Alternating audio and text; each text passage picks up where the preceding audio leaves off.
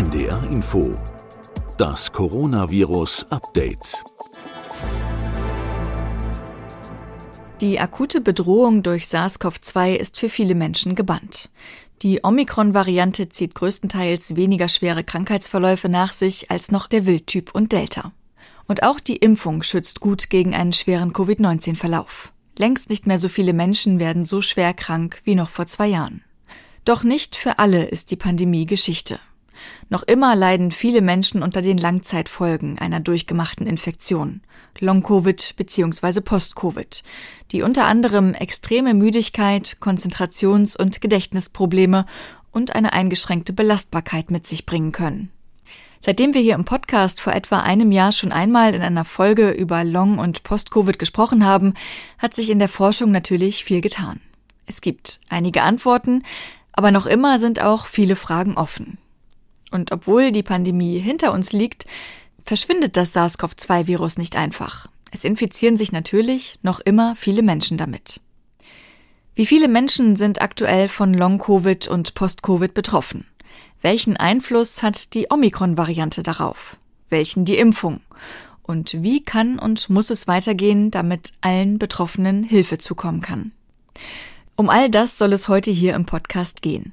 Ich bin Beke Schulmann, Wissenschaftsredakteurin bei NDR Info und ich spreche jetzt mit Dr. Judith Bellmann-Strobel. Sie ist Neuroimmunologin, Oberärztin an der Hochschulambulanz für Neuroimmunologie am Max-Delbrück-Zentrum, die Leiterin der multidisziplinären Hochschulambulanz des Experimental and Clinical Research Center der Charité Berlin und die wissenschaftliche Leiterin der Fortbildungsreihe des Post-Covid-Netzwerks der Charité. Frau Bellmann-Strobel, schön, dass Sie heute mit dabei sind. Hallo. Ja, hallo auch Ihnen. Ich freue mich, dass ich die Gelegenheit habe, mich mit Ihnen auszutauschen. Wir wollen ja heute über Long- und Post-Covid sprechen, über Ihre Erfahrung auch mit PatientInnen und der Forschung. Sie waren ja beziehungsweise sind ja auch immer noch eigentlich Expertin für Multiple Sklerose. Also Sie hatten schon einen Job, dann ist noch einer dazugekommen und vermutlich hatten Sie ja auch vorher schon eine gut besuchte Sprechstunde mit MS-PatientInnen und dann sind vermutlich ja noch viele, viele weitere dazugekommen. Können Sie uns ein bisschen mitnehmen in Ihren Arbeitsalltag? Also wie ist da zurzeit die Aufteilung? Wie viele Long- bzw. Post-Covid-PatientInnen sehen Sie zurzeit? Wir sehen über die Woche verteilt mit mehreren Kollegen, die mit mir zusammen die Sprechstunde machen, ungefähr so 10 bis, bis 15 Post-Covid-Patienten bzw. Post-Covid-Fatigue-Patienten. Wir sind aufgrund der einfach limitierten Ressourcen darauf angewiesen, dass wir die Patienten sehr gut vorselektieren und wir wirklich uns überlegen, wen wir in unsere Sprechstunde aufnehmen können. Mhm. Und das heißt, das sind dann auch Patienten, die schwer betroffen sind und hier dann aber schon auch in unser Profil auch passen, sodass wir zum einen natürlich die Patienten versuchen, klinisch zu betreuen, aber auch parallel eben sie in unsere Forschungsprojekte einzuschließen, um auch da die wissenschaftliche Arbeit weiter zu betreiben. Hm. Und sind das alles Patientinnen äh, und Patienten, bei denen die Diagnose Long- oder Post-Covid schon gestellt wurde oder müssen Sie da erst die Diagnose überhaupt noch stellen? Das sind im meisten Fall Patienten, die ohne spezifische Diagnose zu uns kommen. Die Patienten vermuten selber, dass sie da diese Problematik vorliegt, diese Diagnose vorliegt. Aber letztendlich sind wir als Hochschulambulanz, als Spezialsprechstunde diejenigen dann, die das in den allermeisten Fällen wirklich auch diagnostisch aufarbeiten und dann auch die gesicherte Diagnose damit ja dem Patienten mit auf den Weg geben. Mhm. Auf den Weg zur Diagnose würde ich ganz gern später nochmal äh, zu sprechen kommen. Mm, jetzt brauchst du, glaube ich, erstmal am Anfang so eine gröbere Einordnung.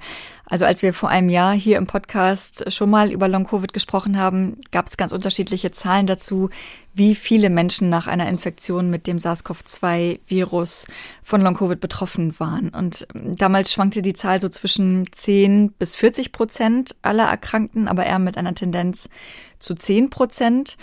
Inzwischen sprechen manche Forschende von einem Prozent der Infizierten. Für Deutschland heißt das dann entsprechend mal, es seien 500.000 Menschen betroffen, mal ist die Rede von einer Million. Wie ist das heute? Mit wie vielen Fällen rechnen wir ungefähr? Das ist für Deutschland bezogen eine ganz schwierige Frage, weil es einfach diese Zahlen in Deutschland nicht gibt, muss man ganz klar sagen.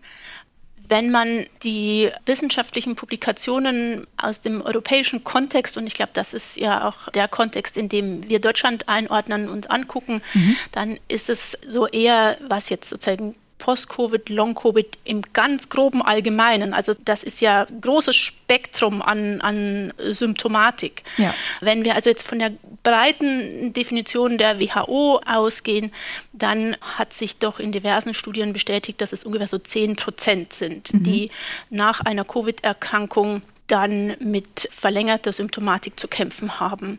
In Großbritannien gibt es dazu deutlich zuverlässigere Zahlen. Da äh, sind diese Zahlen auch über die ganze Pandemie entsprechend bevölkerungsbasiert erhoben worden. Auch da gab es jetzt, wenn man jetzt auf das letzte Jahr zurückblickt, so ein bisschen eine Änderung des Erhebungsstatus. Das ist jetzt Ganze auf einen Online-Fragebogen umgeswitcht worden und nicht mehr auf eine direkte Befragung der Betroffenen. Aber dort in Großbritannien geht man ungefähr von ungefähr einer absoluten Zahl von März 2023 von 1,9 Millionen Betroffenen aus mit mhm. Post-Covid bzw. Long-Covid. Das muss man in Relation setzen zur Gesamtbevölkerungszahl, das sind ungefähr 70 Millionen. Mhm. Interessant dabei ist, dass wenn man das, diese Zahlen vergleicht vom September 22, dann war die absolute Anzahl der Post-Covid, Long-Covid-Betroffenen in Großbritannien 2,3 Millionen. Also es zeigt sich, dass die Gesamtheit der Betroffenen geht zurück. Mhm. Und man muss aber im Hinterkopf haben, das sind eben alle Betroffenen. Also ganz egal, wie lange sie schon Symptomatik haben, das sind nicht sozusagen Neubetroffene, sondern das ist manche, die sind ganz kurz betroffen und manche sind schon sehr lange davon mhm. betroffen. Mhm. Und deckt sich diese Zahl, also in Großbritannien wären es dann ja so um die sieben Prozent, hier für Deutschland vielleicht zehn Prozent, mit der Zahl der Menschen, die für sich selbst vermuten, an Long- oder Post-Covid zu leiden? Oder ist die Zahl vielleicht sogar höher? Können Sie das einschätzen? Das ist ganz schwierig sozusagen, weil das ist also letztendlich sozusagen auch diese britischen Zahlen sind jetzt auf Selbstauskunft bezogen. Mhm. Also das heißt, das sind die Menschen, die von sich aus ohne dass dann eine ärztliche Diagnose gestellt wurde oder auch zusätzlich, aber möglicherweise, aber sozusagen die an sich erstmal für sich die Entscheidung getroffen haben, sie leiden unter Post-Covid. Mhm. Da wüsste ich jetzt keine Untersuchung, die das sich im Detail angeguckt hat. Ich persönlich muss Ihnen sagen, und da kommen wir vielleicht später auch nochmal dazu, Post-Covid ist definitiv eine ärztliche Diagnose, die eine umfassende Differentialdiagnostik braucht und eine Expertise auch des ärztlichen Teams, die diese Diagnose stellt. Und deswegen ist die Selbstauskunft möglicherweise doch mit einer kleinen Unschärfe auch behaftet. Hm. Ja, und wir wissen ja auch, dass die Versorgungslage im Moment noch einigermaßen prekär ist. Also dass wahrscheinlich bei gar nicht allen Menschen, die vermuten, Long-Covid zu haben, auch wirklich schon eine gesicherte Diagnose in den nächsten Wochen oder Monaten gestellt werden kann. Aber auch da können wir später gerne nochmal drauf zu sprechen kommen. Jetzt ist ja seit mehr als einem Jahr Omikron die Variante, die für die Pandemie, ich würde mal sagen, auch so eine Art Wende gebracht hat. Sie ist zwar ansteckender als ihre Vorgängerin, aber die Krankheitslast ist mit eher deutlich gesunken. Welchen Einfluss hat denn Omikron auf das Auftreten von Long- bzw. Post-Covid? Ja, das ist, die Pandemie hat ja wirklich eine Dynamik über die verschiedenen Varianten und hat damit auch so ein Stückchen ihr Gesicht geändert. Und auch wenn man sich jetzt die wissenschaftliche Auswertung anguckt, wie sehr Akutkranke dann von lang anhaltenden Symptomen betroffen sind, hat sich das über die Zeit geändert. Und da gibt es eine sehr gut konzipierte Studie aus der Schweiz. Dort mhm. sind Krankenhausmitarbeiter prospektiv, also systematisch äh, in die Zukunft untersucht worden, Daten erhoben worden und mit einer Kontrollgruppe, was super wichtig ist in so einem Fall, wenn man diese Zuordnung zu den verschiedenen Varianten treffen möchte. Und da zeigt sich, dass an sich der Wildtyp das höchste Risiko hat, an Long-Covid zu erkranken.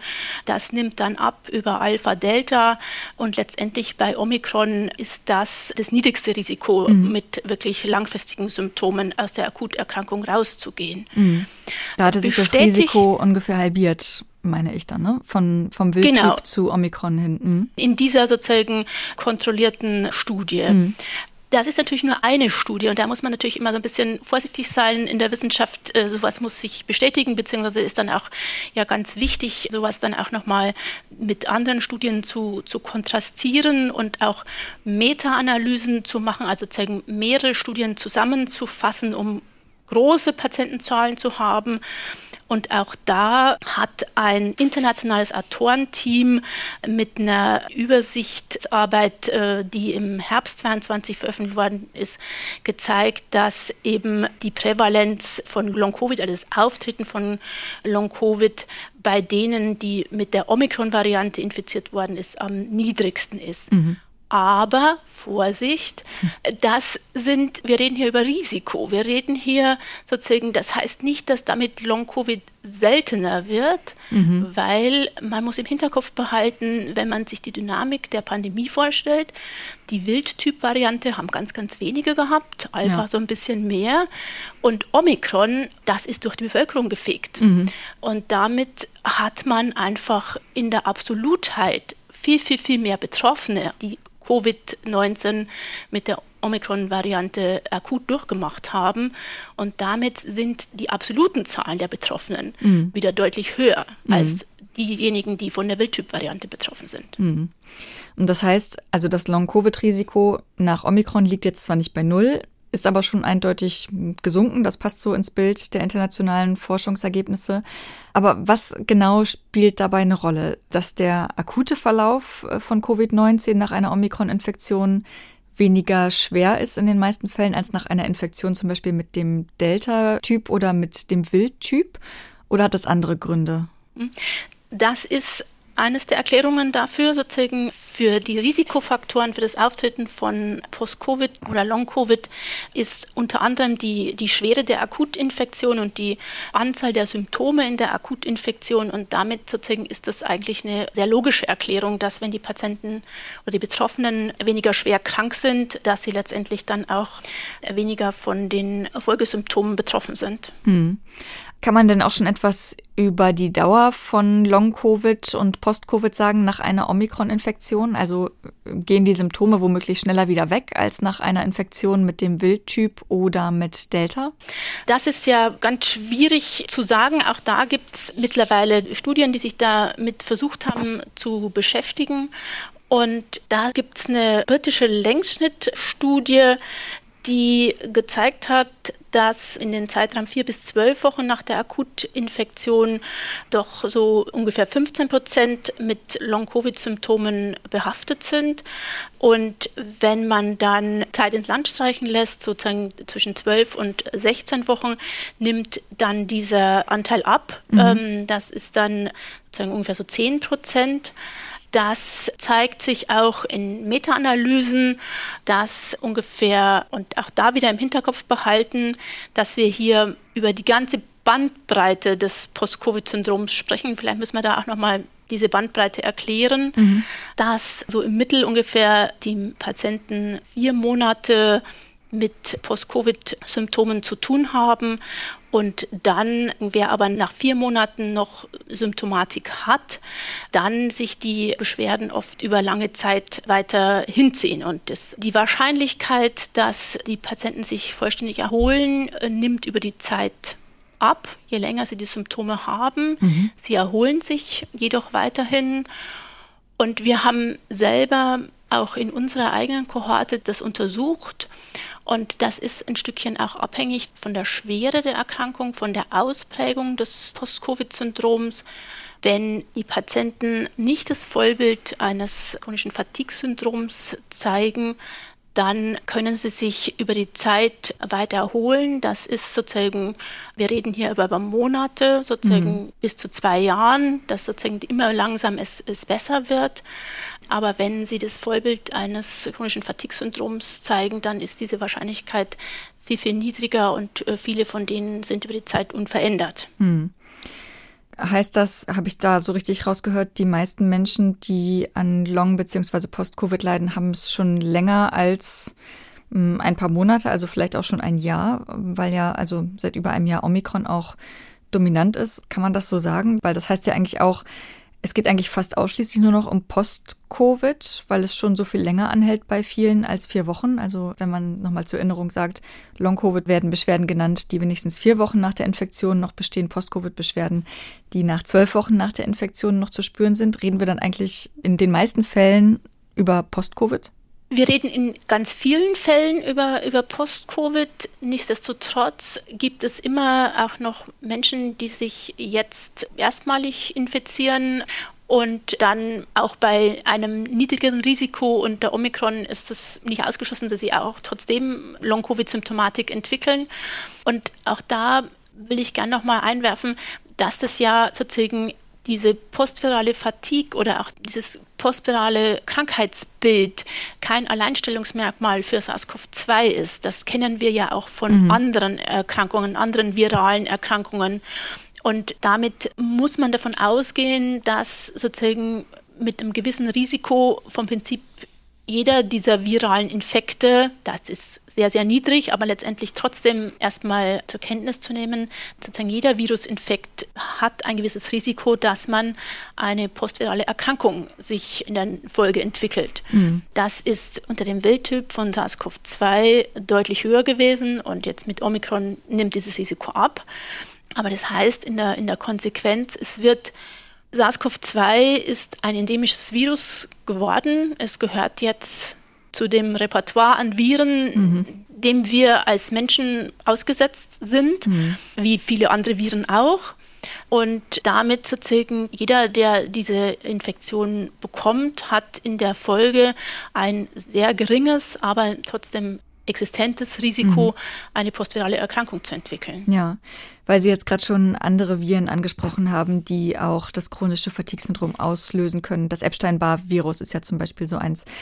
Kann man das ins Verhältnis setzen? Also treten Langzeitfolgen nach einer Covid-19-Infektion jetzt auch mit Omikron insgesamt häufiger auf als nach anderen Virusinfektionen? Oder liegt das jetzt einfach an der schieren hohen Zahl der Infektionen, die wir sehen? Oder auch vielleicht daran, dass wir einfach das mehr im Blick haben und das auch mehr in den Medien ist als bei anderen Infektionen? Ja, wenn ich ehrlich bin, mir ist so eine Studie, die nochmal ganz, ganz explizit dieses Risiko zwischen verschiedenen Viren untersucht hätte, nicht bekannt. Mhm. Ich weiß von einer Untersuchung, die, was ja auch oft äh, jetzt auch insgesamt in der Presse immer wieder herangezogen wurde, auch in der medizinischen Community, die Influenza. Mhm. Da ist das Risiko höher, ein postvirales Syndrom zu entwickeln, wenn man mit SARS-CoV-2 infiziert ist, als unter Influenza. Mhm. Äh, mit Epstein-Barr habe ich keine Daten, Entschuldigung, präsent. Mhm. Man kann also vielleicht festhalten, je früher in der Pandemie ich mich infiziert hatte, desto größer war mein ganz persönliches Risiko, an Long-Covid zu erkranken. Jetzt sind aber ja immer mehr Menschen das zweite oder dritte Mal an Covid-19 erkrankt. Ich kenne auch eine Person, eine Kita-Erzieherin, die jetzt das fünfte Mal erkrankt war an Covid-19. Erhöht so eine zweite oder dritte Infektion das Risiko, Long-Covid zu bekommen oder verringert es das Risiko womöglich sogar? Also ich habe dazu ganz unterschiedliche Ergebnisse gelesen. Manchmal heißt es, eine Reinfektion erhöht das Risiko, manchmal heißt es, das Risiko wird geringer. Wie schätzen Sie das ein? Wir sind ja jetzt auf einer sehr individuellen Basis. Das muss man immer so berücksichtigen. Mhm. Es gibt natürlich Faktoren, die in der Umwelt liegen, die das Risiko dann definieren, wie zum Beispiel die Variante des Virus. Mhm. Es gibt aber auch Risiken, die liegen in der jeweiligen Person. Also zum Beispiel, dieses Beispiel der Kita-Erzieherin gebracht haben, dass die schon fünfmal Covid bekommen hat das lässt ja schon sozusagen, gibt es einen externen Faktor, Kita, mhm. sozusagen äh, hohe, sozusagen einfach mhm. hohe Auseinandersetzung, ja, äh, hohes Risiko, mhm. sozusagen auf diesen Virus immer wieder zu treffen. Aber möglicherweise, sozusagen, weil ja nicht alle Kolleginnen und Kollegen von ihr so oft erkrankt werden, ist es auch ein Teil ihres spezifischen Immunsystems, warum sie für diesen Virus so mhm. anfällig ist. Mhm. Und da haben wir auch in eigenen Untersuchungen schon festgestellt, da gibt es sozusagen einen Mangel an manosebindenden Lektin. Das ist äh, genetisch bedingt und führt dazu, dass man eben für Viren anfälliger ist. Und das sozusagen sehen wir häufiger, 25 Prozent häufiger als in der Allgemeinbevölkerung bei Menschen, die, die Post-Covid haben. Also es gibt sozusagen auch Faktoren, die aus der jeweiligen Person, aus der genetischen Veranlagung dieser Person kommen. Mhm. Also Manose-bindendes Lektin, äh, ein Protein des Immunsystems, das bei einer Infektion ausgeschüttet wird. Und das muss man berücksichtigen, wenn man jetzt über das Thema spricht, wie steht es mit mehrfachen Infektionen und dem Risiko, Long-Covid zu entwickeln. Mhm. Da gibt es, wie Sie richtig gesagt haben, eben ganz unterschiedliche Daten, auch in der Literatur. Zum Aufschrei hat eine Publikation im Herbst 22 geführt, die in den USA durchgeführt wurde an Militärangehörigen, mhm. wo die Studie, die an sich mit einer sehr hohen Zahl an Teilnehmern belegen konnte, dass mit jeder zusätzlichen Infektion das Risiko, im Krankenhaus behandelt zu werden, beziehungsweise Folgeerkrankungen von Covid zu, zu bekommen, erhöht war. Mhm. Das muss man sozusagen immer sich so ein bisschen eben vorsichtig angucken. Das sind dann auch Sachen, die zum Teil in der Studie liegen, weil es eben vor allem Männer in der Studie waren. Das liegt in der Natur der Sache, weil es eben Militärangehörige waren.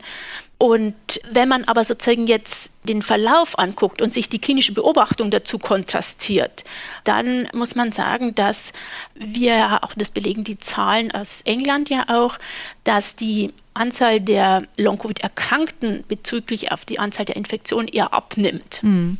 Wenn man sozusagen das jetzt zugrunde liegen würde, dass man mit jeder zusätzlichen Reinfektion ein erhöhtes Risiko hat, dann müsste die Anzahl ja weiter zunehmen. Ja.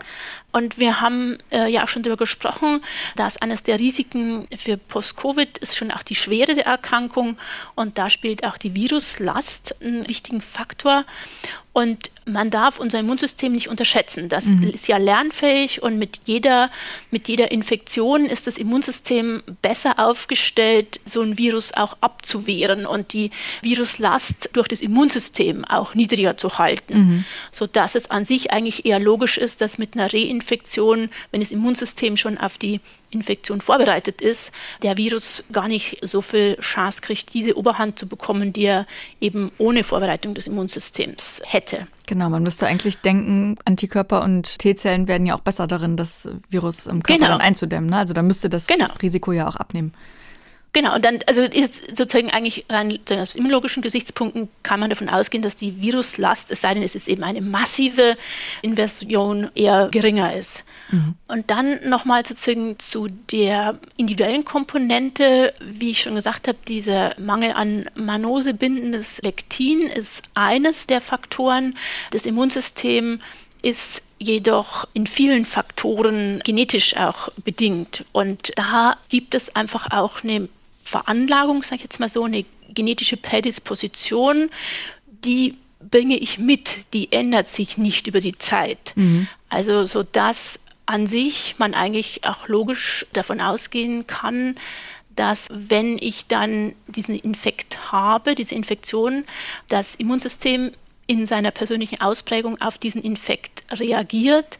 Und wenn ich die nächste Infektion habe, wird es nicht anders reagieren, sondern mhm. hat sozusagen dieselbe Reaktion. Und wenn es zur Autoimmunität oder zu sozusagen Fehlregulationen neigt, dann wird es das schon bei der ersten Infektion tun. Und damit glaube ich, dass sozusagen das Risiko nicht unbedingt wirklich ansteigt, wenn man sich mehrfach infiziert. Ja.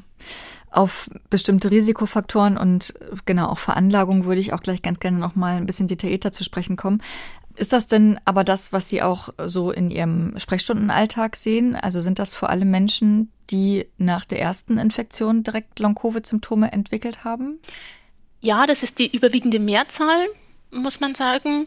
Manchmal ist es auch so, dass die Patienten berichten, dass sie von der ersten Infektion mit einem Problem zurückgeblieben sind, mhm. das aber noch eigentlich sie noch ertragbar war, aber sozusagen dann sich mit einer Reinfektion dann die Symptomatik sich deutlich verstärkt hat.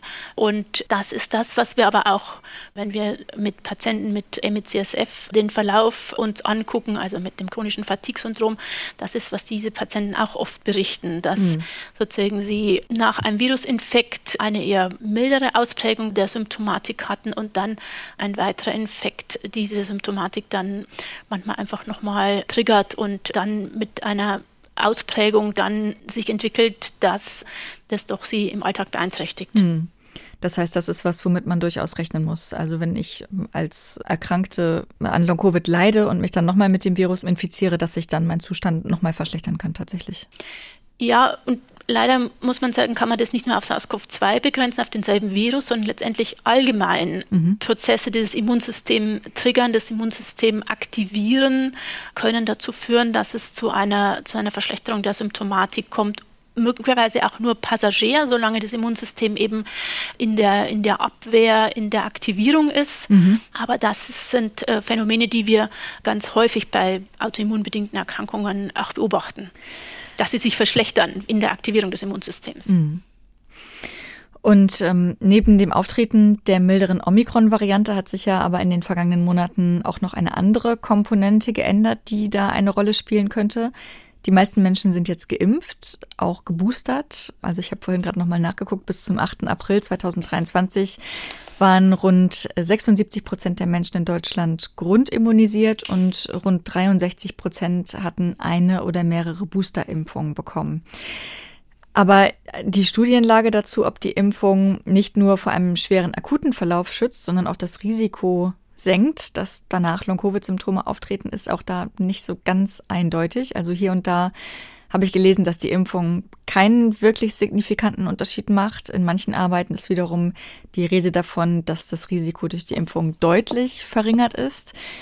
Wie ordnen Sie das ein? Also ganz abgesehen jetzt von der Studienlage ist es so, dass man sich natürlich auch aus der immunologischen Seite sich das schon ein Stückchen auch mit erklären kann zu dem, was wir vorher schon besprochen haben. Mhm. Wenn das Immunsystem auf die Infektion vorbereitet ist und eben nicht komplett unvorbereitet auf den Virus trifft und die Erkrankung damit, und das ist ja belegt, die Erkrankung weniger schwer ausgeprägt wird und die Viruslast möglicherweise eben nicht das Ausmaß bekommt, wie wenn der Organismus noch nicht darauf vorbereitet worden wäre mit einer Impfung, dann ist das eigentlich so ein Stückchen nachvollziehbar und, und, und, logisch und passt in das Gesamtbild, wie wir die Erkrankungsschwere und die Entwicklung von, von Post-Covid einordnen. Mhm.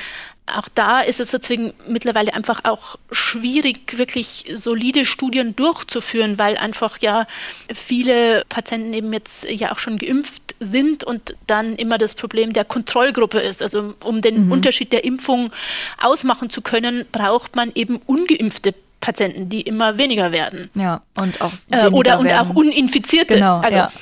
ja. Und insofern sind da Studien, die in der Vergangenheit gemacht worden sind und sozusagen methodisch hochwertige Studien sehr, sehr sinnvoll. Und da gibt es eine französische Arbeit, die jetzt im Herbst im British Medical Journal veröffentlicht wurde, die ganz klar belegen konnte, dass eine einzige Impfung schon die Symptomschwere von Long-Covid reduziert und sogar mehrere Impfungen auch dann das Risiko reduzieren. Mhm. Und auch da sozusagen ist es wie immer wichtig, dass man das versucht einzuordnen und auch da große Meta-Analysen sich, sich anguckt. Wie ist das in, in anderen Studien? Und da hat sich eine kanadisch-US-amerikanische Kooperation insgesamt 17 Studien aus einer großen Datenbank angeguckt, die einfach qualitativ hochwertig waren. Mhm. Und auch die zeigen eigentlich klar, dass eine Dosis der Impfung und da ist unabhängig auch welches Präparat es ist, einen gewissen schützenden Effekt hat, Long-Covid zu entwickeln. Und das ist so sozusagen reduziert das Risiko ungefähr um die Hälfte. Mhm. Wenn man jetzt guckt, ob eine Impfung hinterher, also nachdem sozusagen der Patient sein Long-Covid schon hat, ob die Impfung hinterher wirklich dann auch möglicherweise zu einer Symptomerleichterung führt oder zu einer Besserung der Symptomatik, da ist die Datenlage noch sehr, sehr schwierig. Das mhm. Äh, kann man schwer einschätzen. Da gibt es eben Studien, die sagen, das wäre so. Und in dieser Meta-Analyse war es eigentlich so, dass es da eigentlich keinen Unterschied gab. Mhm. In der, also in der das Quintessenz. Heißt eine, eine Impfung in die schon bestehende Long-Covid-Symptomatik hinein wäre das dann. Genau, mhm. genau. Also wenn man in die Long-Covid-Symptomatik hinein impft, kann es ja im schlimmsten Fall könnte es zu einer Verschlechterung auch kommen und möglicherweise aber auch durch die Aktivierung des spezifische Aktivierung des Immunsystems, sich da nochmal mit dem Virus auseinanderzusetzen, auch zu einer Besserung. Ja, also das mhm. kann man, beide Hypothesen kann man eigentlich mit Prozessen des Immunsystems sich unterlegen. Aber de facto ist die ganz wichtige Botschaft vor allem, dass es nicht zu einer Verschlechterung kam. Also das heißt, die Impfung an sich Jetzt, ohne dass man schon von Long-Covid betroffen ist, senkt das Risiko, Long-Covid zu entwickeln. Mhm. Sollte man von Post-Covid, Long-Covid schon betroffen sein, dann zeigen eigentlich die großen Meta-Analysen, dass man zumindest davon nicht eine Verschlechterung hat, mhm. sozusagen, sondern im besten Fall möglicherweise eine Verbesserung, aber zumindest keine Verschlechterung und der Zustand bleibt unverändert. Ja. Und wenn wir das, was wir bisher gesagt haben, so zusammenfassen, könnte man dann vielleicht davon ausgehen, dass eine Hybridimmunität aus Impfung und bereits durchgemachter Infektion womöglich sogar am hilfreichsten ist, dagegen Long- oder Post-Covid zu entwickeln? Naja, sagen wir mal so, wenn Sie eine Infektion durchgemacht haben und keine anhaltende Symptomatik zurückbehalten haben, kein Long-Covid, Post-Covid entwickelt haben, dann sind die Voraussetzungen sehr gut, dass sie sozusagen auch bei einer nächsten Infektion kein Post-Covid, Long-Covid entwickeln. Mit einer Impfung, die dann das Immunsystem nochmal triggert und möglicherweise dann auch nochmal die Abwehrsituation und das Immunsystem nochmal ein Stückchen besser aufstellt, sich einer nächsten Infektion besser erwehren zu können, senkt das Risiko sicherlich nochmal. Mhm. Und eine weitere Rolle könnte ja auch der Einsatz von einem Medikament spielen, von Paxlovid. Das wird ja bei einer akuten Covid-19-Infektion gegeben in bestimmten Fällen und scheint das Risiko für ein Post-Covid-Syndrom auch zu verringern. Dazu gab es vor kurzem eine Studie aus den USA. Wie schätzen Sie das ein? Verringert Paxlovid das Long- und Post-Covid-Risiko tatsächlich? Auch das ist wieder der Risikofaktor Viruslast, Schwere der Erkrankung. Und da ist mit Paxlovid die Studienlage einheitlich gut, dass wir wissen, dass es ein sehr gut wirksames antivirales Medikament ist, das bei den äh, Akutkranken zu einer deutlich schnelleren und besseren Genesung führt. Wir setzen das bei uns in der Hochschulambulanz regelmäßig bei unseren Patienten ein. Wir haben sehr viele immunsupprimierte Patienten. Mhm. Und äh, das unterstützt definitiv den Genesungsprozess und verkürzt auch die, die Erkrankungsdauer und reduziert die Erkrankungsschwere, sodass für mich das absolut nachvollziehbar ist, ähm, dass die Einnahme von Paxlovid auch das Risiko für Post-Covid reduziert. Mhm. Aber Sie haben jetzt schon gesagt, das wird vor allem Risikopatientinnen gegeben und ja auch Älteren. Kann das denn überhaupt allgemeinere Folgen für den Behandlungsalltag haben? Also Paxlovid ist ja nun auch kein Medikament, das man, ich sag mal, so eben breit gestreut zur Prophylaxe mhm. verteilen möchte aufgrund von Nebenwirkungen. Ja, und Wechselwirkungen, das sollte indikationsbezogen eingesetzt werden. Aber wenn es die Indikation gibt, dann sollte man das wirklich auch einsetzen. Aber aufgrund des Nebenwirkungsspektrums ist es aus meiner Sicht nicht geeignet, dass man das auf Bevölkerungsebene sozusagen so zur, zur Prävention von Post-Covid äh, einsetzen kann. Also A, müsste man da eine wirklich Studie dazu führen, um dann auch Risiko und Nutzen wirklich in, in Relation zu setzen.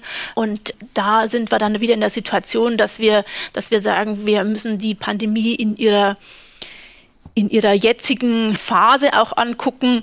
Und wir sind ja hoffentlich jetzt in einer Phase, wo der Infektionsdruck nicht mehr so hoch ist und damit man so ein bisschen auch äh, relativieren muss, wie man das einsetzt und das nur tun sollte, wenn es da wirklich Daten zu Nutzen-Risiko-Abwägung gibt. Und mhm. die, glaube ich, wüsste ich nicht, dass sowas systematisch auch untersucht wird. Mhm. Was wir manchmal tun, ist bei den Patienten, die schon unter Long-Covid, Post-Covid leiden und uns berichten, dass sie eine Reinfektion haben, dass wir hier auch sehr niedrigschwellig ihnen Paxlovid verordnen, mhm. auch genau unter dem Aspekt. Auch bei jüngeren Menschen. Auch bei jüngeren Menschen, mhm. genau um da die Viruslast zu reduzieren und die Erkrankung, die akute Erkrankung eben möglichst mit wenig Beschwerden oder Symptomen dann durchzustehen. Mhm.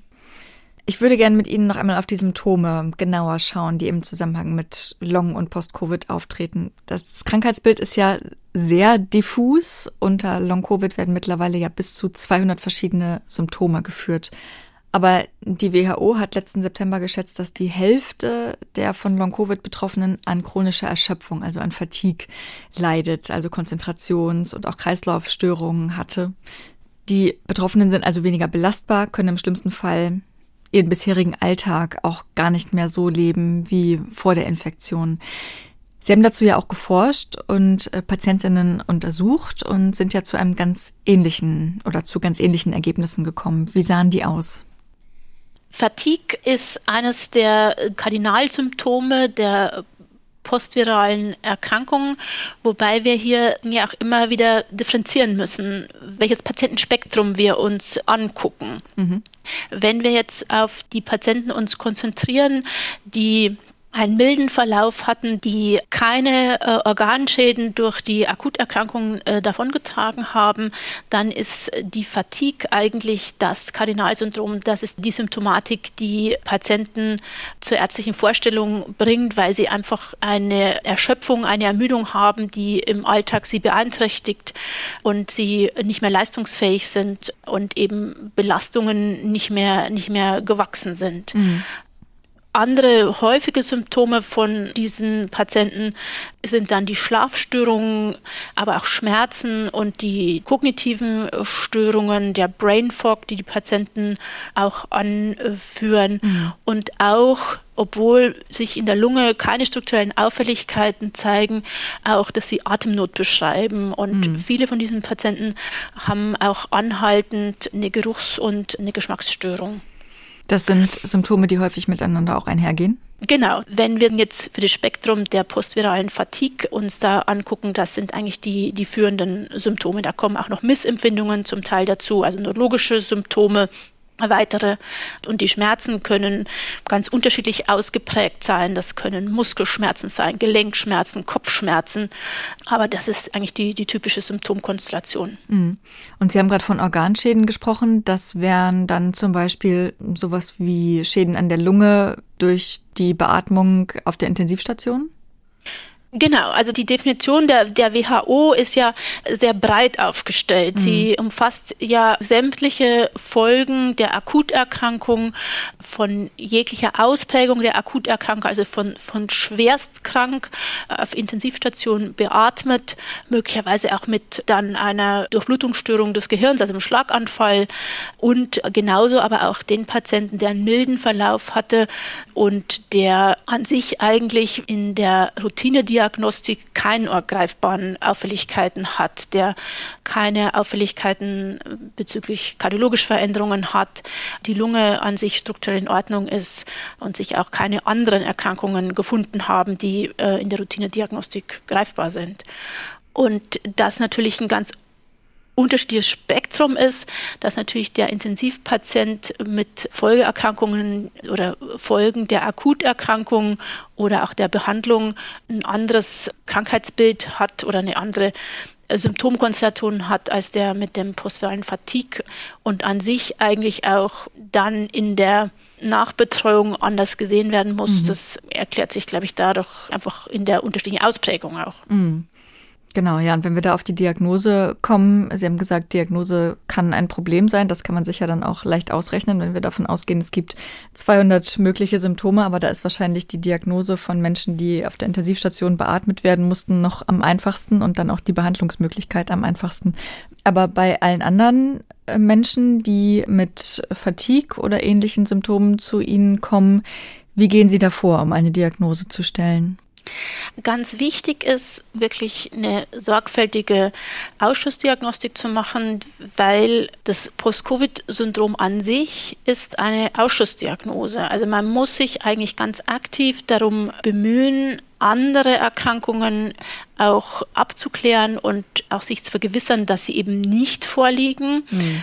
weil wir einfach nur bis jetzt nur die Phänomenologie haben. Also wir haben nur das klinische Bild, die, die klinische Diagnose, die wir aussprechen können.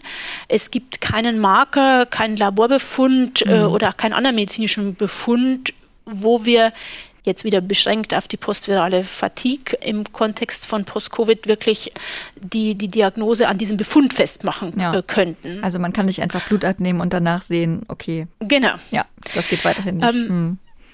Eine Grundbedingung natürlich ist sozusagen, es muss ein akutes Covid-19 gegeben haben. Das ist möglicherweise mit einem PCR-Test zu belegen oder auch mit serologischem Befund oder auch mit typischen Befundkonstellationen wie zum Beispiel ein Röntgenbild, das eine äh, typische Covid-19-Pneumonie zeigt. Und wenn dieses Akut-Covid nicht belegt werden kann, schließt es die Diagnose nicht zwangsläufig aus. Mhm. Aber sozusagen, man muss es dann sehr kritisch hinterfragen und sich dann nochmal die Diagnostik wirklich in der Gesamtheit angucken. Ja, das wäre ja ähm, sonst für ähm, viele Menschen auch ein Problem, die schon vor sehr langer Zeit erkrankt waren und das vielleicht auch serologisch gar nicht mehr so sehr gut nachzuweisen ist und die auch vielleicht genau, ein PCR-Testergebnis vorliegen haben. Genau, also es schließt sich aus, aber dann muss man immer eigentlich zweimal hingucken dann. Mhm. Und letztendlich diese Ausschussdiagnostik bei uns in der, in der Sprechstunde, das machen wir eigentlich anhand der, der Leitsymptome. Also wenn zum Beispiel eines der Hauptbeschwerden die, die Missempfindungen sind in den, in den Extremitäten, in den, in den Armen oder Beinen, mhm. dann ist es einfach wichtig, dass die standardmäßige Diagnostik, die sonst auch für Polyneuropathie gemacht wird, bei diesen Patienten angewendet wird. Und damit man sich systematisch andere Erkrankungen eben versucht auszuschließen und dann ist die Wahrscheinlichkeit sehr hoch, dass die von dem Patienten angegebene Symptomatik eben keinem anderen Krankheitsbild zugeordnet werden kann und damit sie dem, dem Post-Covid-Syndrom zugeordnet werden muss. Mhm. Welche sind also ähm, die Erkrankungen, die Sie dann am häufigsten ausschließen bei Ihren PatientInnen? Im Kontext der Fatigue muss man natürlich zum einen gucken, gibt es andere Erkrankungen, die diese Fatigue auch mit erklären könnten. Das geht bis dahin, dass man also wirklich auch nochmal überlegt, ob diese, dieser betreffende Patient auch ein Malignom, also eine Tumorerkrankung haben äh, könnte. Mhm. Das ist wie aber immer in der medizinischen Diagnostik dann eben abhängig von, von Konstellationen, die in die eine oder andere Richtung zeigen. Wenn zum Beispiel jemand massiv Gewicht verloren hat im Kontext des Fatigues, dann ist die Wahrscheinlichkeit oder gibt es die Möglichkeit, dass es eine Tumorerkrankung am Hintergrund ist, da muss man entsprechend in der Richtung gu mhm. gucken. Mhm. Wenn es eben, wie schon gesagt, Sensibilitätsstörungen sind, dann sind es die Polyneuropathie, die man äh, abarbeiten muss. Bei der muskulären Fatigue, also wenn Sie vor allem angeben, dass die Muskelkraft sehr eingeschränkt ist, ist eine der Differentialdiagnosen eine Myasthenie, also eine autoimmunvermittelte Muskelerkrankung. Und bei kognitiven Problemen oder auch vermehrten Kopfschmerzen gehört zum Beispiel auch eine Bildgebung, ein MRT vom, vom Kopf mit zum diagnostischen Kanon, einfach um sich zu, zu vergewissern, dass strukturell keine, keine Auffälligkeiten sind. Mhm. Und können Sie in etwa sagen, wie oft Sie Menschen, die bei sich vermuten, dass sie Long-Covid oder Post-Covid haben, dass Sie die ohne entsprechende Diagnose nach Hause schicken müssen, dass Sie sagen, das muss etwas anderes sein, beziehungsweise andersrum gefragt, wie viel Prozent der Menschen, die Sie in Ihren Sprechstunden äh, sehen, diagnostizieren Sie sicher mit Long- oder Post-Covid? Das ist ganz, ganz schwierig, weil wir natürlich ein sehr selektiertes Patientenklientel bei uns in der Sprechstunde haben. Also mhm. wir, wir haben eigentlich, weil wir einfach die Ressourcen so, so begrenzt sind, müssen wir einfach gucken, dass wir uns um die Patienten auch wirklich bemühen können, wo die Wahrscheinlichkeit sehr, sehr hoch ist, dass sie wirklich dieses Problem haben. Bevor man zu uns in die Sprechstunde kommt, müssen die Patienten mehrere Fragebögen ausfüllen, wo wir uns schon sehr genau über die Konstellation, die Symptomatik ein Bild machen können. Und so dass wer bei uns in der Sprechstunde ist, eigentlich ähm, fast jeder die Diagnose bekommt, weil wir es schon vorher so durchselektiert haben. Mhm. Nichtsdestotrotz ist es immer wieder so, dass wir bei einzelnen möglicherweise Komorbiditäten, also zusätzlich bestehende Erkrankungen auch rausfiltern, die der einzelne Patient dem, dem Post-Covid-Syndrom zugeordnet hätte oder hat. Ich erinnere eine Patientin, die also mit erheblichen Schwindelbeschwerden sich bei uns vorgestellt hat, die eben in den Wochen zuvor akut Covid krank war, dann eben schon auch Fatigue und Belastungsintoleranz hatte, aber eben auch diesen Schwindel, der dann im, im Arztgespräch, als sie mir den beschrieben hat, sich eigentlich nicht sehr typisch als orthostatischer, also kreislaufbedingter Schwindel herausgestellt hat, äh, den die Post-Covid-Patienten oft berichten, sondern ein bewegungsabhängiger Schwindel. Mhm. Und dann habe ich sie neurologisch untersucht und äh, siehe da, im Lagerungsversuch kam ganz klassisch die Symptomatik eines benignen paroxysmalen Lagerungsschwindel. Das ist ein Krankheitsbild, das bedingt ist durch eine Störung des Gleichgewichtsorgans im Ohr.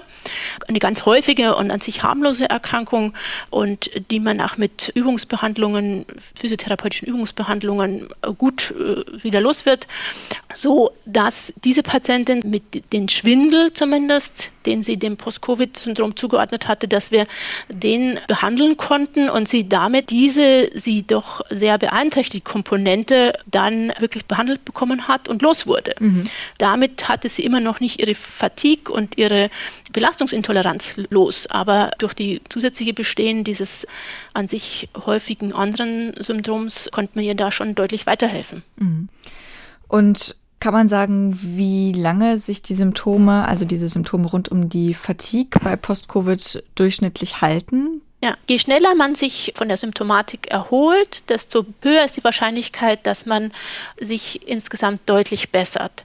Wenn man sechs Monate mit Fatigue zu kämpfen hat und insbesondere wenn man neben der Fatigue auch noch die Belastungsintoleranz hat und weitere Kriterien, die für das Vollbild eines MECSF sprechen, dann ist die Wahrscheinlichkeit sehr, sehr niedrig, dass sich das über die Zeit von alleine bessert. Mhm. Sobald es nicht das Vollbild des chronischen Fatigue-Syndroms ist, ist es auch und über die Zeit ein Thema, dass die Beschwerden sich bessern können, aber sehr langsam. Mhm. Und äh, wir reden hier über eine Rekonvaleszenzzeit von Monaten mhm. bis zum Teil eineinhalb, zwei Jahre.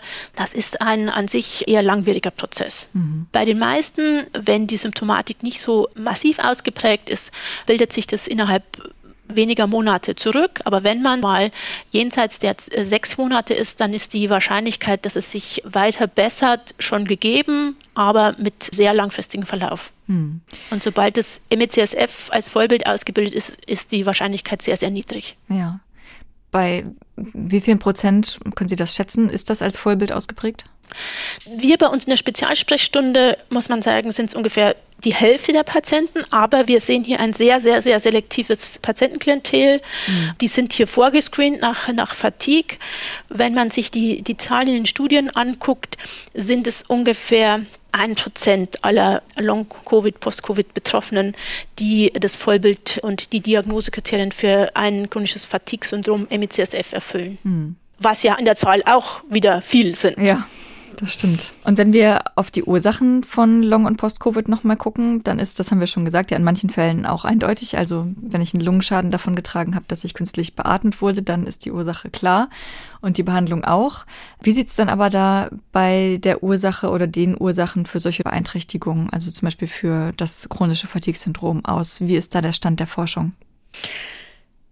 Da hat sich über die Zeit ein Strauß an, an Hypothesen, muss man sagen, entwickelt, wo wir das Ganze weiter eingrenzen können, aber wir noch ganz, ganz vieles nicht verstanden haben.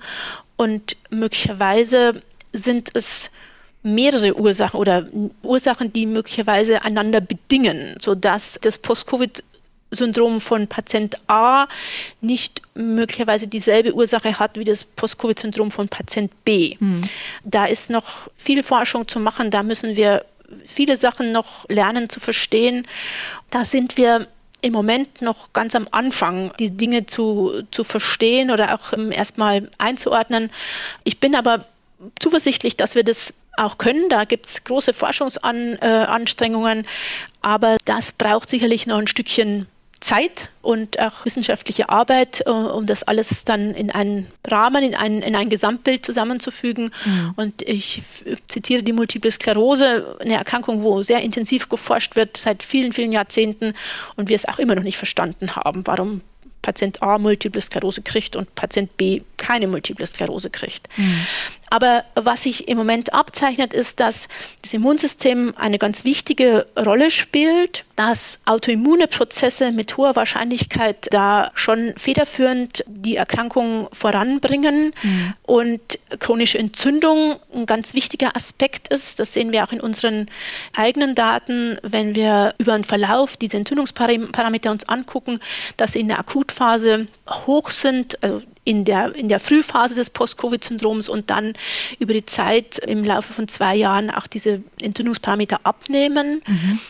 Das wäre ähm, dann durch diese äh, überschießende Immunantwort. Das ist zum Beispiel überschießende Immunantwort. Das sind eben zum Beispiel Entzündungsprozesse, die da getriggert werden und die dann zu im Sinne einer Kaskade zu, zu Folgeproblemen führen. Mhm. Auch da gibt es Daten, die sagen, dass es ein Problem des, des Gerinnungssystems gibt in der Akuterkrankung das die erhöhte Inzidenz von kardiovaskulären Ereignissen, aber auch in der Nach-, in der Postakutphase das erhöhte Herzinfarkt- und Schlaganfallrisiko und auch die Mikrotrompen, die sich nachweisen lassen, also kleine Blutgerinnsel, die sich in der, in der Blutbahn nachweisen lassen und möglicherweise dann auch zu Verstopfung kleinster Arterien und Kapillaren führen, sodass die Durchblutung in der Peripherie dadurch mhm. gestört wird.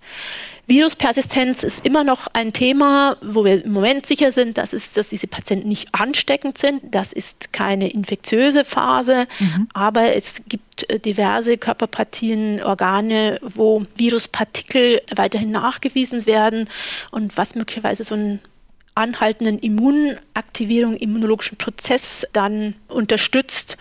Und es gibt auch nochmal die Hypothese, dass eben durch die SARS-CoV-2-Infektion dann eben eine Epstein-Barr-Virus-Infektion, die in der Vergangenheit war, eben wieder getriggert wird und dann eben die Probleme, die man im Kontext der Epstein-Barr-Virus-Infektion hat und das Risiko, Post-Covid zu entwickeln, das bekannte Risiko, Post-Covid zu entwickeln, dann eben getriggert wird. Hm. Also das ist noch ein bunter Strauß, aber das ist trotzdem ganz, ganz wichtig und dass sich diese auf experimenteller Ebene eben Veränderungen nachweisen lassen, die auch den Post-Covid-Patienten von demjenigen unterscheiden lassen, der kein Post-Covid hat. Hm. Könnte es sich bei manchen Long-Covid-Erkrankten auch um so etwas wie eine psychosomatische Erkrankung handeln? Also Gerade am Anfang der Pandemie sind ja auch viele Menschen mit sehr viel Angst an die Krankheit herangegangen, sag ich mal, hatten vorher sehr viel Angst vor Langzeitfolgen. Ich auch, muss ich ehrlich dazu sagen.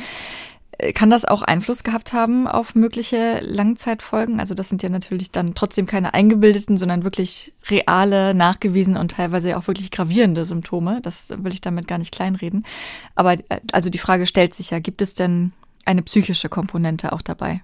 Mhm auch da muss man sich wieder so vergegenwärtigen, wenn wir über das Post-Covid-Syndrom sprechen, reden wir über ein Spektrum einer Erkrankung mit der Folgen eines schweren, einer schweren Akuterkrankung und der Intensivbehandlung mit, mit einer nachweisbaren Schädigung von Organsystemen, Lunge, Nervensystem bis hin zum postviralen Erschöpfungssyndrom, wo dann meist nach leichter oder mittelschwerer Akuterkrankung zumindest mit der Standarddiagnostik keine Schädigung der Organe nachweisbar ist.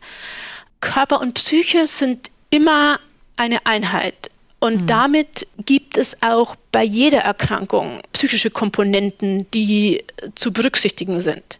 Das kann zum Beispiel eine Traumatisierung sein durch die ICS-Behandlung oder eine depressive Symptomatik, die sich entwickelt mit der Erkenntnis, dass man seinen eigenen Leistungsansprüchen nicht mehr gerecht werden kann, weil man mhm. ein Erschöpfungssyndrom hat. Im Rahmen der Differentialdiagnostik hat die Psychosomatik einen ganz, ganz wichtigen Stellenwert, um gegebenenfalls auch therapeutische Optionen auf dieser Ebene mit einsetzen zu können und zu gucken, ob es da sozusagen äh, Ansatzpunkte gibt. Und psychotherapeutische Verfahren können auf jeden Fall helfen, wie bei vielen anderen schweren Erkrankungen, sich an die neue Lebenssituation anzupassen, im Sinne eines Coaching. Mhm. Also um zum Beispiel das Therapiekonzept des Pacings, also des sehr konsequenten Haushaltens mit der jeweiligen Energie mhm. auch umsetzen zu können. Mhm. Wer ist denn zurzeit am häufigsten von Long- und Post-Covid betroffen? Beziehungsweise Frauen scheinen sehr häufig betroffen zu sein. Kann man daraus vielleicht auch immunologische Gründe für die Erkrankung ableiten?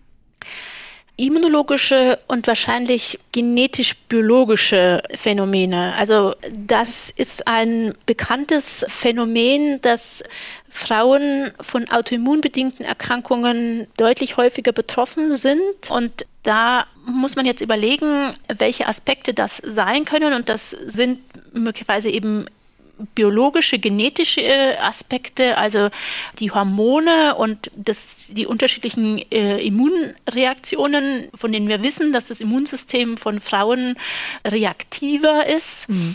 aber auch möglicherweise soziokulturelle Aspekte, dass eben Frauen doch gesundheitsbewusster sind, mhm. diese Einschränkungen mehr wahrnehmen und ja schon auch gewisse kulturelle Aspekte sozusagen auch, das ist ja auch wissenschaftlich belegt, auch da die Doppelbelastung doch sehr äh, oft auf den weiblichen Schultern liegt, dadurch sich solche Beeinträchtigungen dann eher demaskieren und mhm. bemerkbar machen, dass sie äh, diesen Anforderungen, die sie im Alltag haben, dann einfach nicht mehr nachkommen können und vor allem die Erholungszeiten nicht für sich mhm. in Anspruch nehmen können, wer nach dem Arbeitstag noch den Familienalltag managt, der hat keine Zeit, sich selber zu erholen. Nach dem Arbeitstag noch die Familie managen, das ist ein prima Stichwort und gibt mir die Gelegenheit, auf unseren anderen Wissenschaftspodcast Synapsen von NDR Info hinzuweisen. In dem beschäftigen wir uns nämlich in der aktuellen Folge tatsächlich mit genau diesem Thema. Es geht um Mental Load, also um diese ganzen meist unsichtbaren Aufgaben, die im Hintergrund beim Familienmanagen ablaufen und die ja eben häufig von Frauen übernommen werden.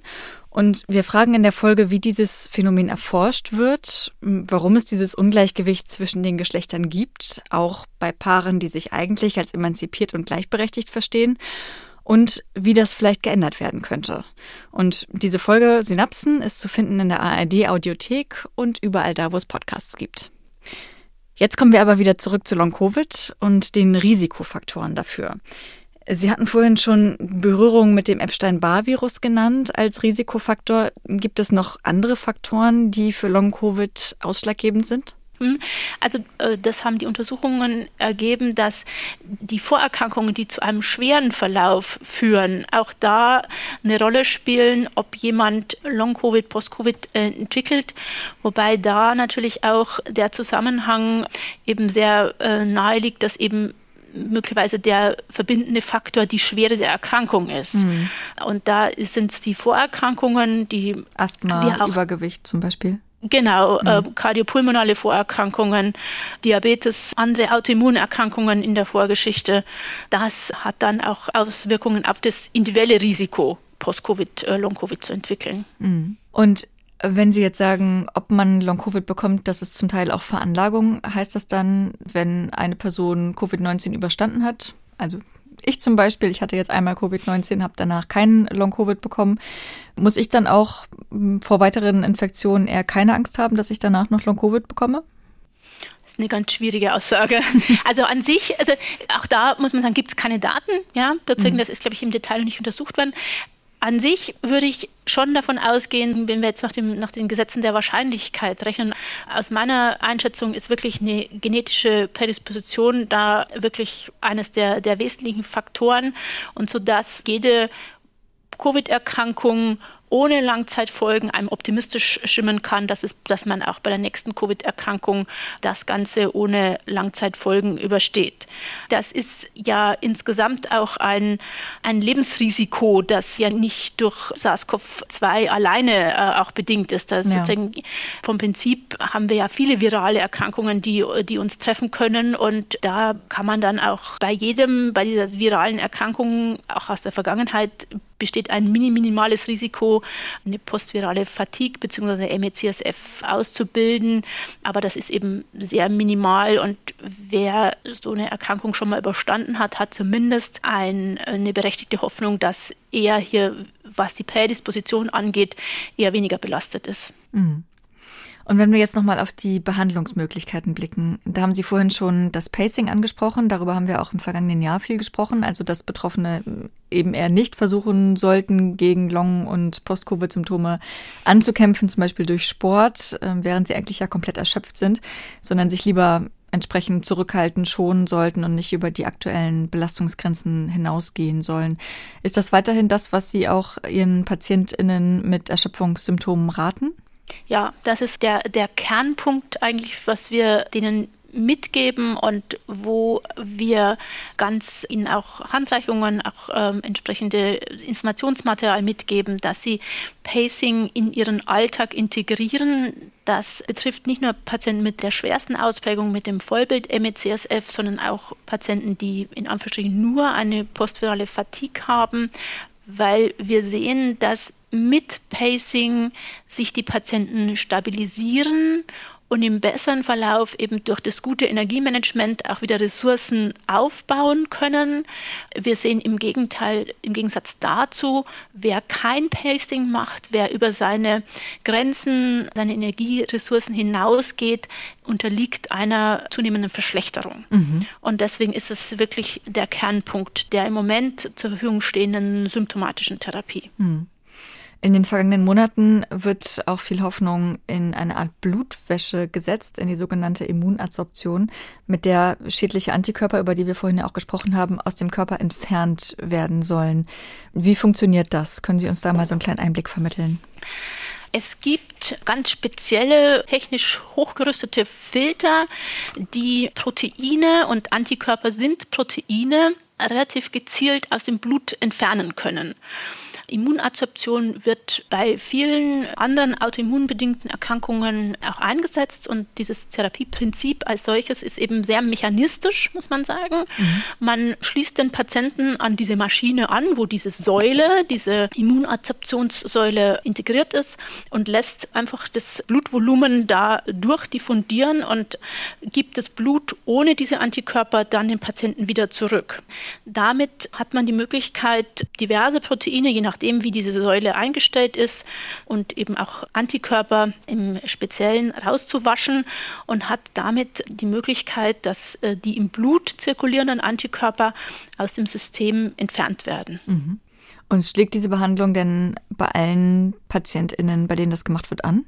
Wir äh, hier an der Charité äh, haben in Zusammenarbeit mit dem Fatigue-Zentrum eine große Forschungsplattform eingeworben, die äh, Nationale Klinische Studiengruppe. Da haben wir jetzt eine Immunadsorptionsstudie zu laufen bei Post-Covid-Patienten. Die ist sozusagen, diese erste Studie ist erstmal eine Beobachtungsstudie, ist keine kontrollierte Studie. Mhm wo wir bei diesen Patienten bei einer überwiegenden Mehrheit der Patienten ein Ansprechen auf die Immunadsorption sehen. Mhm. Und wir sehen aber auch, und das ist auch der Verlauf, den wir erwarten würden, diese Antikörper werden ja vom Körper nachgebildet. Mhm. Wir sehen dann auch, dass die Patienten sich wieder verschlechtern nach circa drei Monaten, wenn die Antikörper wiederkommen. Mhm. In diese Studie haben wir ganz bewusst Patienten eingeschlossen, wo wir davon ausgehen, dass sie in aller Wahrscheinlichkeit nach ein Antikörpervermitteltes Post-Covid-Syndrom haben. Wenn man diese Patienten nicht in dem Maß vorselektiert, dann kann es sein, dass äh, das Ansprechen auf diese Immunadsorption eben nicht äh, in dem Maß ausgeprägt ist. Die Kollegen in Jena haben äh, da jetzt Daten aus ihrer Immunadsorptionsstudie äh, publiziert, mhm. Äh, wo sie keinen Effekt nachweisen konnten. Mhm. Deswegen ist es, glaube ich, so wichtig im Rahmen der klinischen Studien, die jetzt ganz, ganz dringend gemacht werden müssen, um Behandlungsoptionen für Post-Covid-Patienten zu entwickeln, diese Patienten in der klinischen Studie sehr, sehr gut zu charakterisieren, um dann auch den verschiedenen Typus des äh, ja. Post-Covid-Syndroms auch möglichst spezifisch in die Studie einschließen zu können, damit man dann auch den richtigen, in Anführungsstrichen, Post-Covid-Patienten mit der richtigen Therapie behandelt. Hm. Hält da die Wirkung in der Regel dann länger an nach so einer Behandlung oder müssen alle das immer wieder durchlaufen? Die Studie läuft noch nicht so lange, dass mhm. wir die langfristige Perspektive davon absehen können, aber aus pathophysiologischen Erwägungen heraus und auch im Parallelschluss von anderen autoimmun vermittelten Erkrankungen ist eigentlich anzunehmen, solange B-Zellen im Körper vorhanden sind, die diese Antikörper nachproduzieren, wird es immer wieder notwendig sein, diese Antikörper auch aus dem System zu entfernen. Also mhm.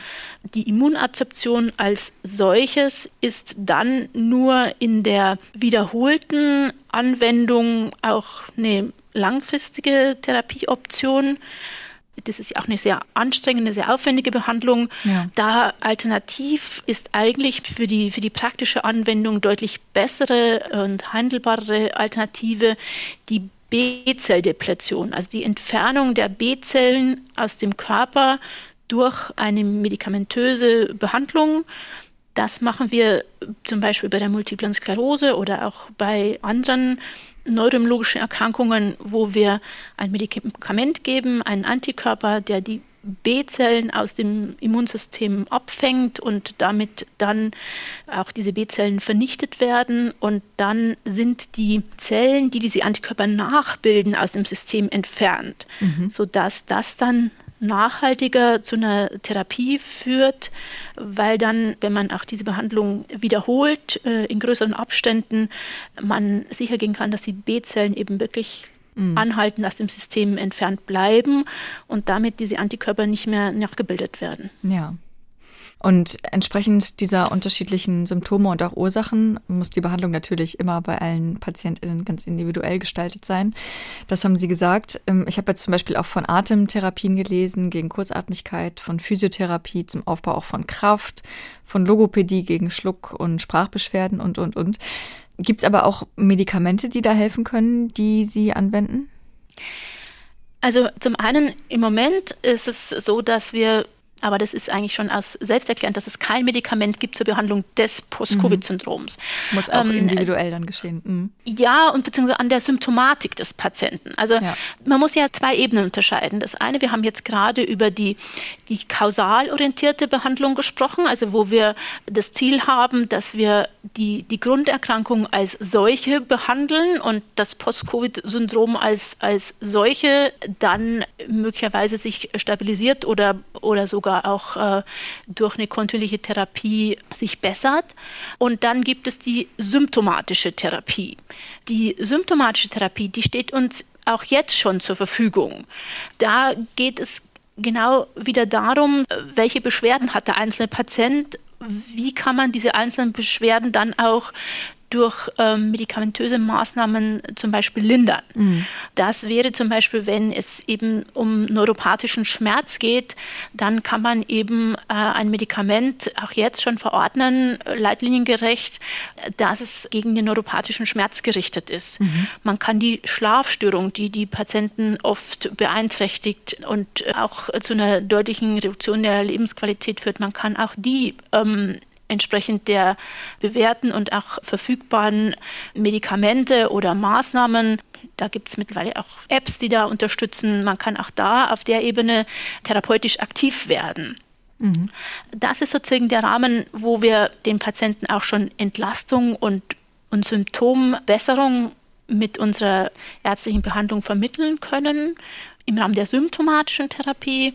Und dann gibt es noch die Medikamente, die wir ohne dass sie sozusagen jetzt zugelassen sind, dann auch einsetzen oder den Patienten vorschlagen einzusetzen, weil sie zum Beispiel in anderen auch autoimmunbedingten Erkrankungen zu einer Besserung geführt haben oder in den ja jetzt äh, zunehmenden klinischen Studien, in ersten klinischen Studien auch einen positiven Effekt gezeigt haben die sind dann oft nicht zugelassen. Mhm. Und dann bewegen wir uns in dem, äh, im Kontext des, des Off-Label-Uses, also sprich, dass diese Medikamente eben nicht von der Krankenkasse die Kosten übernommen werden.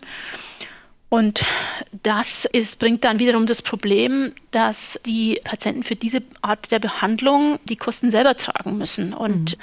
Das stellt manche Betroffene wirklich vor nicht lösbare Hürden, weil sie einfach durch die langjährige Erkrankung auch in finanzielle Notstände gekommen sind ja. und sich das äh, nicht leisten können. Hm. Und damit sind wir auch eigentlich direkt bei der Versorgungslage, auf die ich gerne zum Ende des Interviews hin nochmal zu sprechen kommen würde. Sie haben auch aus Ihrem Alltag schon mehrere Andeutungen gemacht, dass Sie gar nicht so viele äh, PatientInnen aufnehmen können in die Sprechstunde, wie es eigentlich nötig wäre oder wie Sie am liebsten würden. Und tatsächlich ist ja auch die Lebensqualität von Long- und Post-Covid-Patientinnen in vielen Fällen ja wirklich schlecht und die individuelle Situation bestimmt auch in vielen Fällen wirklich dramatisch. Die Regierung wollte ja eigentlich Abhilfe schaffen und ein medizinisches Netzwerk einrichten. Das hatten sich die Parteien im Koalitionsvertrag vorgenommen. Was ist da bisher draus geworden? Also es gibt vereinzelt oder einige Spezialsprechstunden, die mhm. sich mit dem, mit dem Thema Post-Covid äh, auseinandersetzen. Aber nach meinem persönlichen Eindruck werden wir in Deutschland dem Bedarf an Betreuung und den Bedürfnissen der Patientinnen und Patienten nicht gerecht. Hm. Ja, und, die sind in, ähm, in, wenigen Städten ja auch nur und tatsächlich Mangelware, genau. solche Spezialsprechstunden oder Spezialkliniken auch. Ne? Und, ähm, und letztendlich muss ich Ihnen sagen, das ist auch wirklich die Tragik dabei, dass es immer noch nicht denen gerecht wird. Bei manchen Betroffenen geht es ins dritte Erkrankungsjahr. Das mhm. muss man einfach sich vergegenwärtigen. Und es werden Ankündigungen in der Politik ausgesprochen, aber die müssen jetzt mal im Alltag ankommen. Hm. Und wo fehlt es aus Ihrer Sicht zurzeit am dringendsten? Was würden Sie sagen, was müsste als erstes passieren? Ich glaube, das aller, aller Wichtigste ist hier auch nochmal das Erkrankungsbild und die, die Notwendigkeit der, der symptomatischen Therapie überhaupt einer ärztlichen Betreuung dieser Betroffenen auch wirklich flächendeckend zu realisieren. Also das heißt, Informationskampagnen in der hausärztlichen Versorgung über das Krankheitsbild nochmal wirklich aufklären, was kann man tun, was kann der Hausarzt heute schon tun. Mhm. Die symptomatische Therapie ist in der ärztlichen Versorgung auch jetzt schon möglich und entlastet die Patienten und gibt den Patienten das Gefühl, dass sie auch gehört werden, dass sie betreut werden. Mhm. Viele Post-Covid-Patienten wenden sich an uns wirklich mit einer großen Verzweiflung, weil sie nirgendwo eine Anlaufstelle finden, wo sie sich adäquat betreut fühlen ja. oder ernst genommen fühlen. Und das ist, glaube ich, der Ansatzpunkt, da nochmal wirklich zu sensibilisieren und den in der, in der primärärztlichen Versorgung hier entsprechend auch nochmal für Wissen zu sorgen, wie man diesen Patienten begegnen kann. Hm. Und vieles ist ja auch im Forschungsbereich, das ist ja auch heute im Gespräch klar geworden, noch unbekannt beziehungsweise muss noch erforscht werden. Was ist da aus Ihrer Sicht am dringendsten? Was muss als erstes noch erforscht werden? Also ganz vordringlich halte ich jetzt äh, wirklich klinische Studien, um Evidenz zu generieren, die Grundlage einer evidenzbasierten Medizin für die Behandlung von Patienten. Also wir brauchen klinische Studien, wo wir Therapiemaßnahmen nach den Regeln der Kunst überprüfen, um dann mit den Standards von Nutzen und Risiko dem Patienten auch Therapien empfehlen zu können. Und dazu, weil wir so noch insgesamt so wenig dieses Krankheitsbild verstanden haben, weil Post-Covid für uns immer noch so eine Blackbox ist, ist im Rahmen dieser klinischen Studien eine umfassende, grundlagenorientierte äh, Begleitforschung notwendig, um auch unser Grundverständnis der Erkrankung zu verbessern, um dann in dem nächsten Schritt möglicherweise Therapieverfahren zu verfeinern, neue Therapieverfahren zu entwickeln. Aber wir müssen jetzt in die, in die klinische Forschung, in die klinischen Studien für die Therapieoptionen gehen. Hm.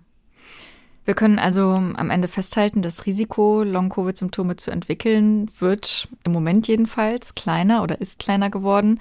Aber auch selbst wenn ja nur sehr wenige, vielleicht wenige Prozent der Erkrankten danach eine Long-Covid-Symptomatik entwickeln, da sind das ja immer noch auch tausende Menschen in Deutschland. Vielen Dank für heute, Judith Bellmann-Strobel, für Ihre Zeit und für all die vielen Informationen und Einschätzungen. Herzlichen Dank. Ja, ich danke Ihnen für dieses schöne Gespräch. Das war eine Sonderfolge Coronavirus Update zum Thema Long- und Post-Covid. Und ganz wichtig, behaltet diesen Kanal unbedingt im Abo. Denn auch wenn wir uns zurzeit nicht regelmäßig melden, wichtige Entwicklungen besprechen wir hier natürlich weiter mit Fachleuten. Für heute sage ich noch vielen Dank Corinna Hennig für die Redaktion und Alex Berge für die Technik. Ich bin Beke Schulmann. Ich verabschiede mich für heute schon mal und ihr hört jetzt hier noch einen Podcast-Tipp. Ich bin Anuk Scholen und Just Know ist mein neuer Podcast. In Just Know geht es um Sophie. Sie ist Anfang 20 und Stewardess und lernt beim Nebenjob in einem Klamottenladen einen mehr als zehn Jahre älteren Typen kennen.